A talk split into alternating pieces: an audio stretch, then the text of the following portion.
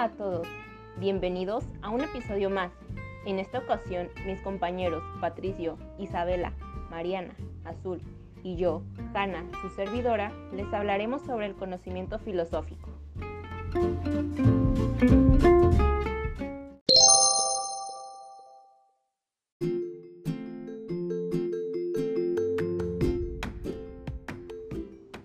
¿Qué es el conocimiento filosófico? El conocimiento filosófico es el conjunto acumulado de saberes de tipo existencial, reflexivo y contemplativo que la humanidad ha ido formulando a lo largo de su historia, desde las civilizaciones antiguas hasta las contemporáneas. Se deriva de la investigación, la lectura, la observación y el análisis de fenómenos. Es inherente a la raza humana. Este modelo de conocimiento no necesariamente implica la comprensión de lo sagrado y lo divino, por el contrario, intenta comprender la existencia del ser humano tal y como es. De esta manera se dice que las herramientas de las que se vale un filósofo para producir conocimiento son el análisis y la crítica. El análisis permite al filósofo entender cómo han surgido y se han estructurado las ideas y razonamientos. De esta forma es posible identificar posibles fallas y contradicciones presentes en el discurso filosófico. El conocimiento filosófico es el fruto de largas tradiciones de pensamiento, organizadas en escuelas y grupos, o bien de genios que revolucionaron en sus respectivas épocas la manera en que se comprendía la existencia humana.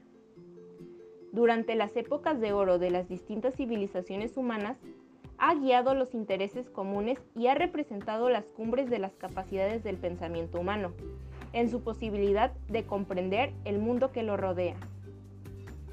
Este tipo de conocimiento surge de las preguntas del ser humano sobre sí mismo, muchas de las cuales no tienen una solución sencilla, como quiénes somos, de dónde venimos, hacia dónde vamos o por qué existe lo que existe, entre otras.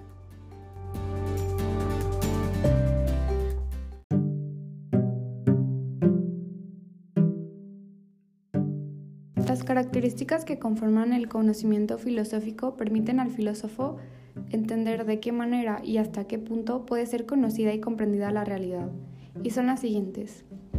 Es sistemático porque obedece las reglas que ha puesto e incorporado y se adhiere a sus métodos o sistemas de trabajo. Es objetivo porque evalúa de modo frío y concreto las ideas que le interesan, no permite que los puntos de vista o prejuicios entorpezcan el resultado. Totalizador Aspira a agotar los temas que ocupan y brinda explicaciones completas.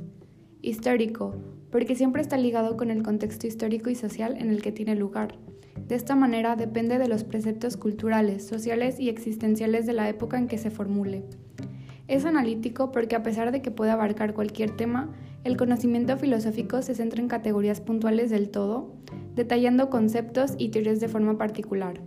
Es crítico porque juzga la validez de sus argumentos, los somete a juicio y a comprobación, para así verificar que no incluyan contradicciones, inconsistencias o falacias. Por último, es racional porque se originó debido a los esfuerzos de la mente humana por reflexionar y pensar dentro de unos parámetros formales, conocidos, comprensibles y explicables.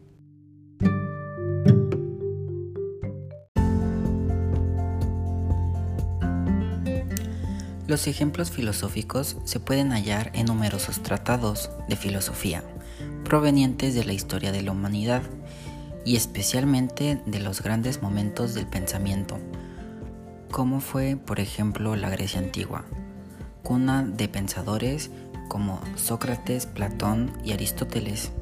Algunos de estos ejemplos son los siguientes.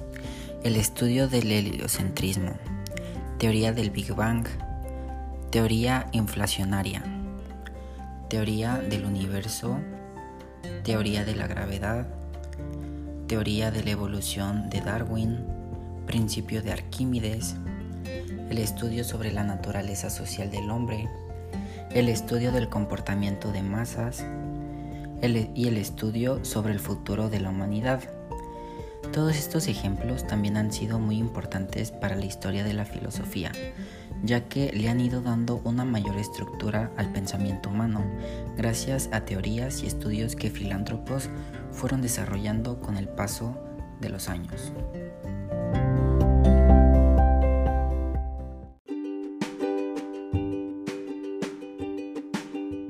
Existen cinco tipos de conocimiento filosófico, los cuales son 1. Conocimiento filosófico empírico. Este tipo de conocimiento aporta información y datos a través de la experiencia y de lo que vamos viviendo. Se fundamenta en comprobar empíricamente los hechos, las hipótesis o las teorías.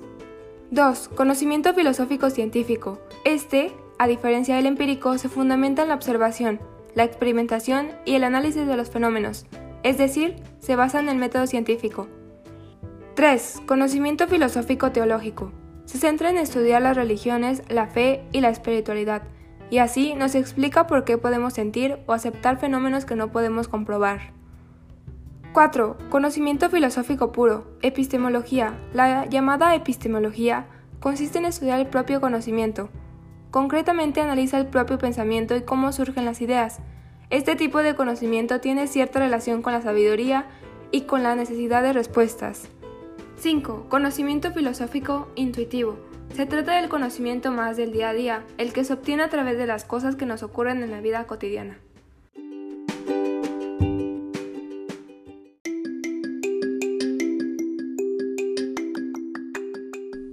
Diferencias entre el conocimiento científico y el conocimiento filosófico. Empezando porque una quiere explicar la realidad y la otra quiere manipular ideas, la filosofía, a diferencia de la ciencia, no depende de la comprobación. Esto significa que mientras todos los trabajos de los científicos giran en torno a si sus hipótesis y sus teorías se ven confirmadas, los filósofos no necesitan de comprobar para desarrollar su trabajo. Esto es así porque los científicos tratan de hallar mecanismos básicos por los que funciona la realidad, mientras que los científicos se centran más bien en investigar la relación que hay en un grupo de ciertas ideas, partiendo de los presupuestos teóricos y básicos. Ahora, entrando en la moral, la ciencia intenta responder preguntas, sin importar si son éticas o no. Su tarea es hacer una descripción de las cosas del modo más objetivo y escéptico posible. Mientras tanto, la filosofía incorpora el tema de la ética y de la moral desde hace miles de años. No solo se encarga de construir conocimiento, también trata de responder a preguntas acerca de lo que está bien y lo que está mal. Además de esto, la ciencia y la filosofía responden a preguntas diferentes. En la ciencia se encuentran preguntas muy específicas y que están formadas de un modo muy cuidadoso. Además, trata de utilizar definiciones muy claras y específicas en el vocabulario que usa, para así saber si una teoría o hipótesis se cumple o no. Las preguntas dentro de la filosofía son mucho más generales y utilizan conceptos más difíciles de definir.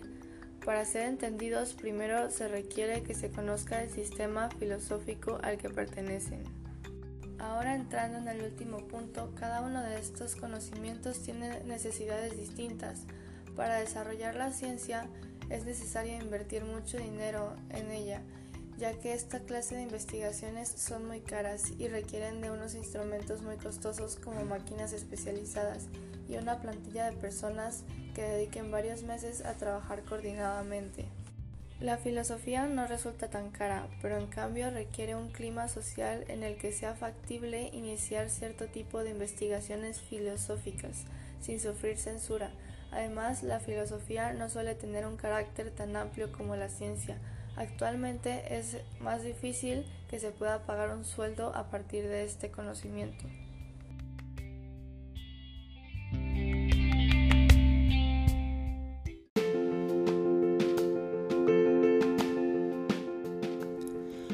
Muchas gracias por habernos escuchado y haber llegado hasta aquí.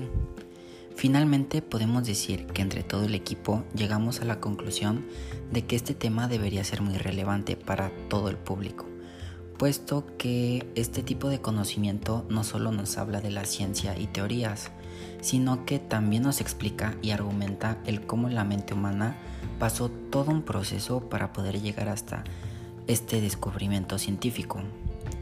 Espero que así como a nosotros nos gustó mucho haber realizado este podcast, a ustedes les guste mucho más poder, aunque sea escuchar, lo que nosotros creemos que sería lo más importante y representativo sobre esta ciencia. Y aunque todavía hay mucha más información por investigar, por lo menos ya tenemos una idea más o menos estructurada con la que podríamos llevar este aprendizaje y hacer nuestro propio conocimiento. Y pues nada, nos vemos en el próximo capítulo. Hasta la próxima.